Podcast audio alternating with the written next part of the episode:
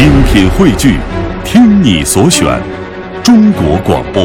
radio.dot.cn，。各大应用市场均可下载。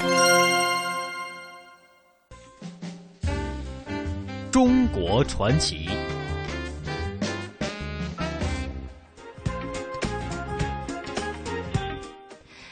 甲骨文呢，是中国已经发现的古代文字中最早、体系较为完整的文字。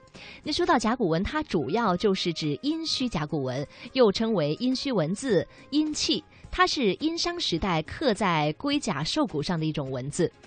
那么甲骨文到底是怎么被发现的？它又蕴含着什么样的历史？今天的中国传奇，我们就共同来了解一下。殷墟，一个神秘的地方。三千年前，这里是商朝的都城，也是当时世界上最大、最繁华的都城之一。甲骨文，它记载着三千多年前中国社会、政治、经济、文化等各方面的资料，是现存最早、最珍贵的历史文物。为什么要把这些文字刻在甲骨文上？在当时有什么样的作用？为什么在河南的安阳会发掘大量的是怎样发现和发掘的？魅力中国带你走进殷墟，探秘甲骨文。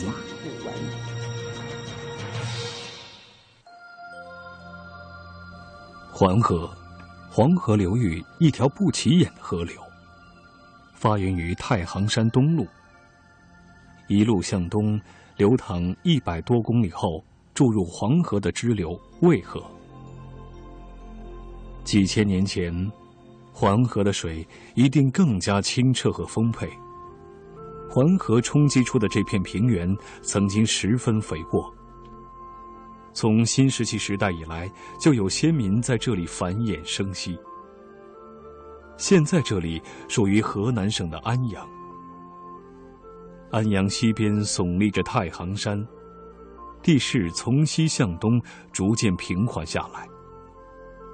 东部的这片平原就是传说中商王朝的国都所在地。史书记载，公元前十四世纪末，商代的第二十位国王盘庚带领他的人民从山东的曲阜一带来到环河边，决定留在这里建设新的国都，名字叫殷。环河边的这片平原呢，就是传说当中商王朝的首都殷。后来呢，人们叫它殷墟，意思就是说这是商朝首都殷的废墟。那现在呢，这里是河南省的安阳。安阳人呢，世代以农耕为主，过着非常简朴而又悠闲的乡村生活，可以说跟中国其他的农村呢没有什么区别。所以很长一段时间，大家真的觉得关于殷墟这两个字，它只是一个传说而已。但是，到十九世纪末期的时候，一个突然的发现让传说变成了事实。一切都源于农民在劳作时无意间挖出来的古怪的碎片。据说这些东西具有神奇的疗效。农民们把碎片卖给城里来的商人，补贴微薄的生活。在北京城的中药铺里，这些碎片被装进了药柜，取名龙骨。龙仅仅是中国人的图腾，它并不真的存在。这些白色的易碎的残片，难道真的来自于神秘的龙吗？几十年来，从没有人探究这个问题。直到十九世纪的最后一年，一位传统学者王懿荣首先对此产生了疑问。他在从药铺里买来的龙骨上发现了神秘的符号。精通古文字的王懿荣敏感地意识到。这些符号出自于自己的祖先之手，是被人们遗忘了的文字。这些刻在龙骨上的神秘符号，居然是祖先的文字。这样一个消息呢，无疑是一个重磅炸弹。安静的小村庄顿时变得热闹起来，奸诈的商人、梦想发财的盗墓贼，还有兴奋的学者，都纷纷来到这里。所有人的目的都是一样的，那就是要得到那些碎片。于是乎，曾经非常廉价的龙骨呢，一下子就变得昂贵起来了。那这种现状呢，一直到一九二八年的时候呢，才得到遏制。传说当中的殷墟呢，也终于迎来了第一次现代的考古发掘。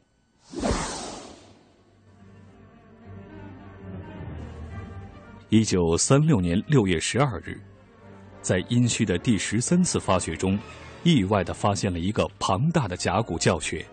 堆放了一万多片甲骨，这是殷墟历次科学发掘以来出土甲骨最多的一次。这个甲骨教学因此被人们称为中国最早的甲骨文档案库，是甲骨学史上的一大奇迹。一九七三年，在小屯南地发现了拥有五百多片刻瓷甲骨的教学。一九九一年。又在殷墟花园庄村东地发现了一个甲骨坑，出土甲骨一千五百八十三片，其中有刻瓷的五百七十四片，内容主要涉及祭祀、田猎、天气和疾病等方面。就是这样，传说变成了事实。其实，在甲骨文发现之前呢，不单单是呃老百姓认为这只是一段传说，甚至在史书上关于商王朝的记载，这样一段历史啊，也一度被专家和学者们质疑。而现在，这样一些久远的年代，在甲骨文当中都得到了印证。中国社科院考古研究所安阳工作站的原站长杨新章说：“司马懿史记里有本《殷本纪》啊，《殷本纪》就就讲殷朝的历史吧。”他也把商的过往那个谱系记下来，头一个叫商汤，最后一个商纣王，那么第二个是谁？第三个是谁？哎，哪些人兄弟当中，哪些人父亲儿子当中？哎，他的记载跟排列次序跟那个甲骨文发现的绝大部分是相同的，只有少数不同。那少数部分很可能可能是不是司马迁史记可能传抄工程闹出了？那么证明了这什么呢？证明一，呃，司马迁史记完全可靠。因为他跟甲甲骨文是真的，他不是假的。司马的史记你可以说他是瞎瞎写的，是吧？这个这二呢，那证明了就是商代历史也应该是可靠。殷墟，一个神秘的地方。三千年前，这里是商朝的都城，也是当时世界上最大最繁华的都城之一。甲骨文，它记载着三千多年前。中国社会、政治、经济、文化等各方面的资料，是现存最早、最珍贵的历史文物。为什么要把这些文字刻在甲骨文上？在当时有什么样的作用？为什么在河南的安阳会发掘大量？是怎样发现和发掘的？魅力中国带你走进殷墟，探秘甲骨文。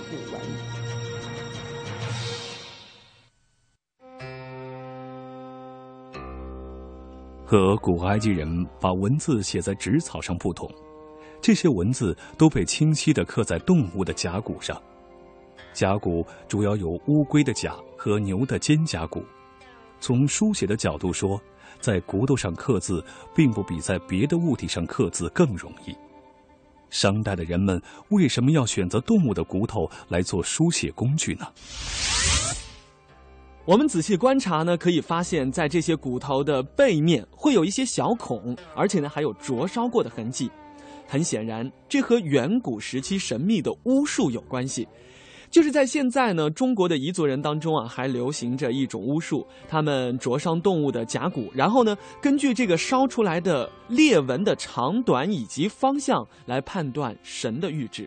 那么，在三千年前，人们是否也使用这样一种非常特别的方法？来跟神灵进行沟通呢？夏商周断代工程专家组的组长李学勤介绍说：“那么到了这个商代的时候，特别是到商代晚期的时候，这个有很这个呃很大的发展，这个就变成了一种非常复杂的一种占卜技术了，是吧？我们这个对甲骨呢进行特别的修制。”啊，就把它，你比方说一块龟吧，要把它做成类似平板的形状；一个肩胛骨也要也要做的使它接近比较平的一种形状。然后在它的反面要做出我们叫钻凿，就是些一些挖挖洞。可可是这个挖的这个不能够透过去，啊，做一些个洞，啊，那么长形的我们叫凿，圆形的我们叫钻。把这个然后呢，在这个钻的部分用这个啊这个火来烧烧。啊，然后在那边就出现兆。这出现兆的形状呢，那么一般说起来就是像我们占卜这个卜字这个样子啊。而且烧的时候，我们可以想象它会出现一个声音，就像“卜”这么一个声音啊。所以这个“卜”这个字的形状和它的读音都是从这个占卜这个技术而来。经过我们学者一百多年来的坚持不懈的努力呢，现在已经破译了两千多个甲骨文的文字，但是呢，这只是占了现在已经发现的文字的三分之一左右。大部分的甲骨文其实还是会让我们非常的费解。可是不管怎样，这样一些神秘古怪的文字呢，真的是带给了我们太多太多的思古的幽情以及感慨。以至于现在美国有一个计算机的软件公司啊，就是以甲骨文来命名的。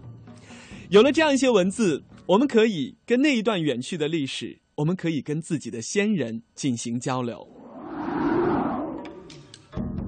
文字的诞生和成熟，意味着中华文明的成熟。殷墟不再是一座远古都市的废墟。它不仅是中华文明的发祥地，也是当之无愧的人类古文明的圣地之一。根据考古资料和史书结合，考古学家推定，在公元前一三一八年，伟大的盘庚带领他的人民，在温暖湿润的平原上建立起一座雄伟的大都市。